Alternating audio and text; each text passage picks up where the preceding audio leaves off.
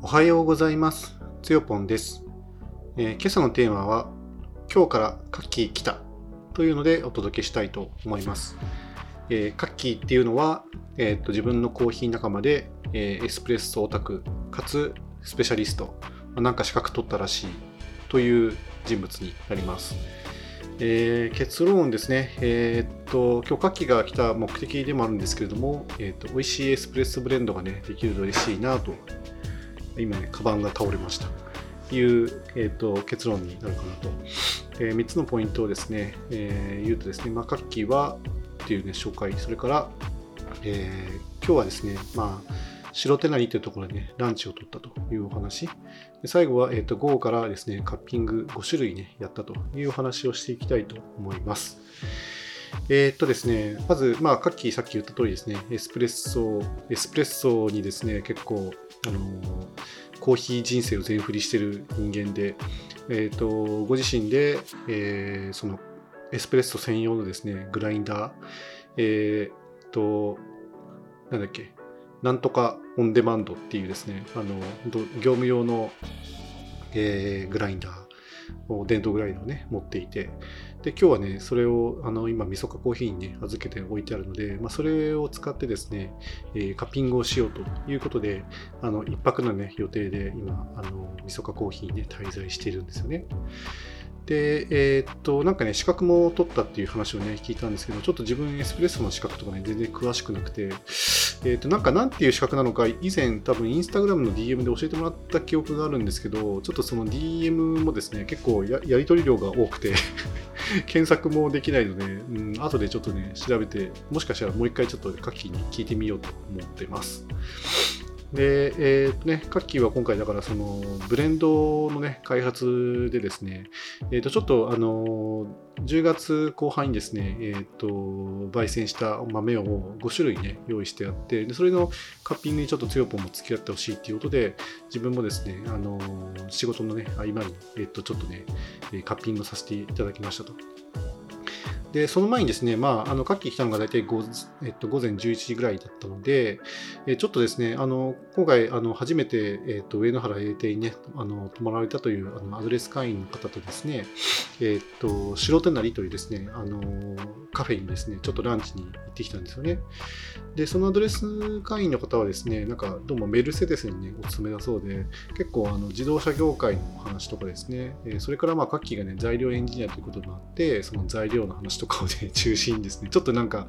エンジニアリングだというか、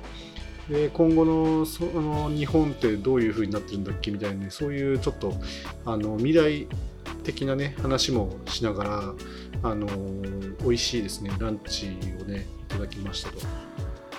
あの白手なりはですね、えー、と上野原駅から、まあ、車で5分ぐらいの場所かな。あの上野原駅をですね南下して川を1本渡って坂道を登ってくるとですねあるあのこじんまりとしたですねあのカフェになってまして、まあ、ビーガンっぽい、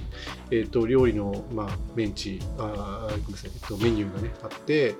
であの自家焙煎コーヒーもね置いてあるっていうことでコーヒーもですね入れ方がすごいねあの独特なんですよ自分から見るとですね。あのスケールも使ってないので本当にあのその長年のね経験と勘でこう入れてる感じなんですけどとてもね自分が今日飲んだコーヒーはですね、えっと、エチオピアの深入り、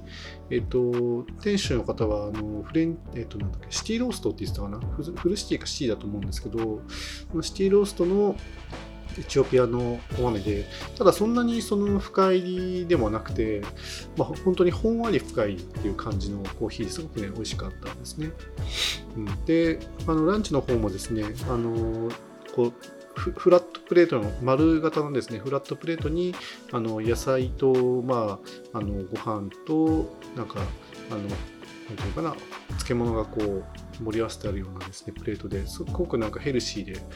美味しかったですね。で、3人でちょっとね、もう、あの、そのアドレス会員の方もですね、初めてお会いする方で、あの、今回、あの、実は2拠点目ということで、非常にそのフレッシュなアドレス会員さんなんですけれども、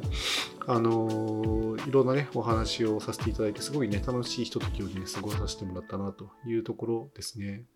で、メルセデスにね、お勤めなんでね、自分もだからトヨタ自動車の下請けの下請けで頑張ってましたみたいな話をしてですね、すごくなんか、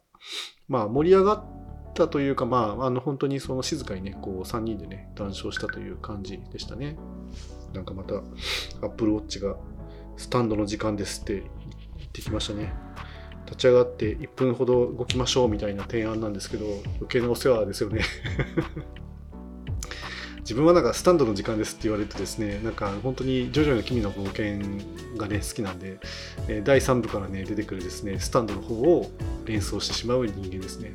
なんか立ち上がる時間ですって言われれば、あ立ち上がるのかって思うけど、スタンドの時間って言われると、なんかじゃあスタンド出さなきゃなっていうふうに思っちゃう人間なんですけどね、皆さんどうですかね。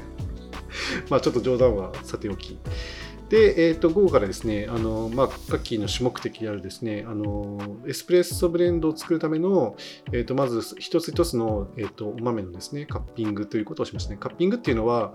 まあ、あの要はテイスティングみたいなものなんですけど、まあ、今日のカッピングはそんなに厳密ではなくて、まあ、エスプレッソで抽出した、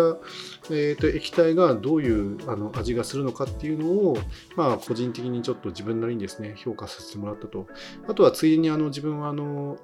えと D フルードさんのですね TDS が測れる装置を持っているので、それで TDS っていうですね、それはそのコーヒーの濃度ですね。コーヒーという液体が水とのね、あのコーヒーの成分との割合が何パーセントかっていうのを測れる装置があるんですけれども、スマホと Bluetooth でなんか多分リンクして、動くやつですね。で、スマホから、あのまずね、そのそこで使ってる水でキャリブレーションをして、えー、ゼロセットしてから、えー、コーヒーのせあの成分がどんぐらい何パーセント入ってるのかっていうのを測るっていうことなんですけど、まあ、なかなかね、あのその TDS の数値とそれから自分が感じた味わいっていうのをね比較してでさらにそのカッキーがいつその焙煎豆を焼いたのかとかまそれからあのコーヒーのどのねあの産地のコーヒーなのかっていうのね情報をね最後に足し合わせてみるとですねあなるほどねそういうことかっていろいろねあの深い気づきがね得られてとてもね有意義な時間だったんじゃないかなというふうに思いますね。大体まあ40分1時間1時間いかないぐらいかな。45分ぐらいで5種類のカッピングがねできました今日は。あの以前あの UCC コーヒーアカデミーでカッピングのね試験があってそこではね本当に玉砕したなって思いながらですね、えー、帰ってきたんですけれども今日はですね少し調子が良かったのかな。なんかちょっと確かに今朝はですねちょっとお寝坊さんしたのでだいぶ寝たんですよね。多分9時間ぐらいに寝たんじゃないかな。本当50歳に、51歳にしてはですね、すごくよくまだ寝ますね。うん、体はなんかまだおかげさまでちょっとね、若いみたいで。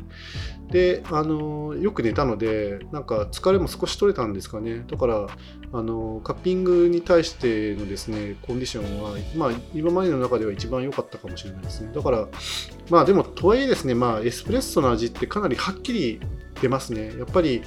あの一般的にはあのコーヒーの濃度が10%くらいになるんですよね。ドリップコーヒーだと、まあ、1. 何まあ、1.2%くらいな感じだし、まあ、カッピングのその液体、通常の、ね、カッピングの液体自体もですね、大体、えーと、豆に対して16倍、16.6倍とかの、ね、濃度で、えっ、ー、と、新紙でね、出すので、あのそんなに濃くないんですけど、やっぱエスプレッソの液体っていうのはやっぱ10倍くらいね濃いのでめちゃくちゃこうキャラクターがはっきり出る感じですね。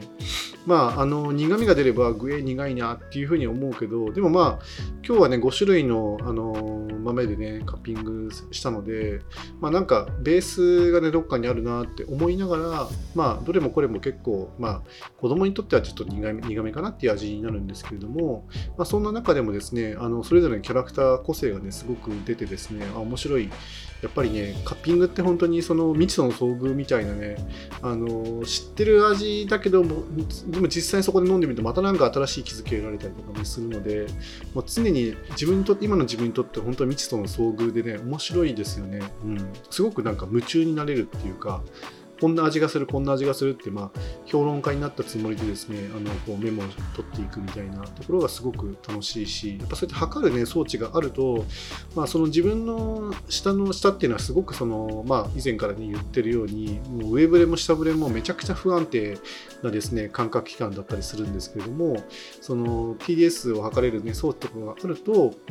客観的にですね、その今日のコーヒーの濃度はこんぐらいっていうのが分かるので、まあ、そういう事実も踏まえながら、あの総合的な評価がね、できるっていう意味では、とてもあの有意義なね、あのカッピングになったんじゃないかなというふうに思いますね。はい。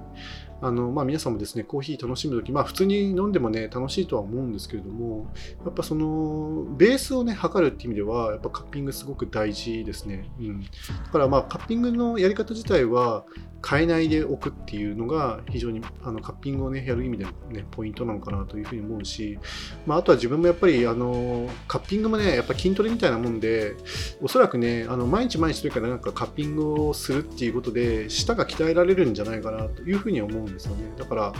時間があったらとにかくね、カッピングをするっていうね、癖をね、つけたいなというふうに思うし、あとね、まあ、これは余談ですけど、あの本当プロのあの鑑定士の方々のカッピングって音がねかっこいいんですよね。ピューピューっていうすごいね周波数の高そうな音がするんですよね。自分まだねジュッジュッって感じなのであのすごい汚らしい音をねただあの大きく立てるっていうだけのねカッピングなんですけど、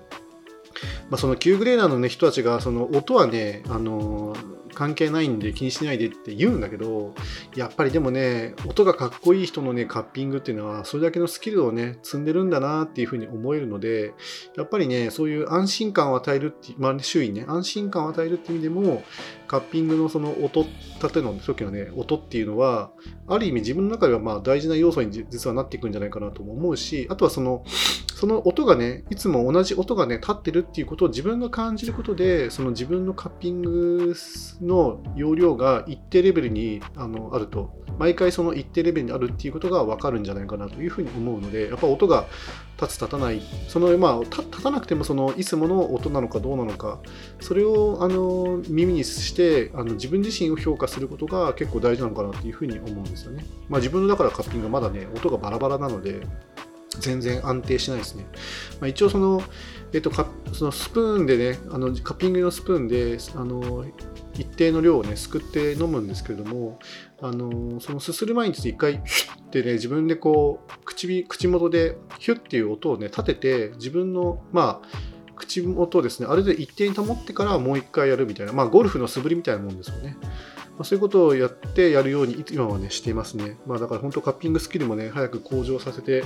センサリースキルのね、一つなので、重要なのでね、自分のコーヒー人生にとっても結構重要なスキルなのかなって思うとですね、やっぱりちょっと身が入ってね、